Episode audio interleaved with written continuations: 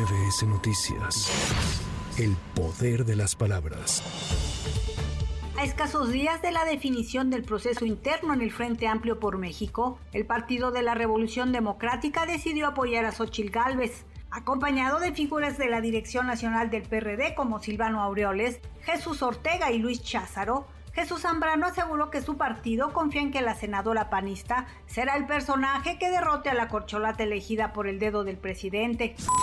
El coordinador nacional de Movimiento Ciudadano, Dante Delgado, reiteró que su partido no buscará unirse a ninguna coalición para participar en la elección presidencial del próximo año.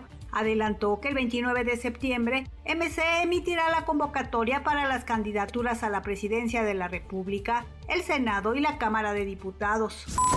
La aspirante a coordinar la defensa de la 4T, Claudia Sheinbaum, llamó a simpatizantes y compañeros que la apoyan a bajar lonas y retirar pintas debido a que los domicilios que tengan propaganda no serán considerados en las encuestas de Morena que se realizarán la próxima semana.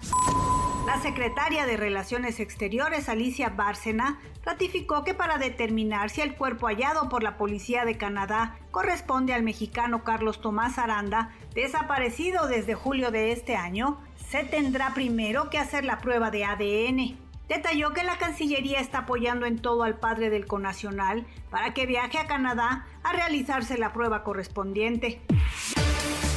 En la Ciudad de México continúa la efervescencia por los conciertos de Taylor Swift. La Secretaría de Seguridad Ciudadana reforzó el operativo de vigilancia y vialidad en inmediaciones del Foro Sol, donde este viernes se llevará a cabo el segundo concierto de la cantante.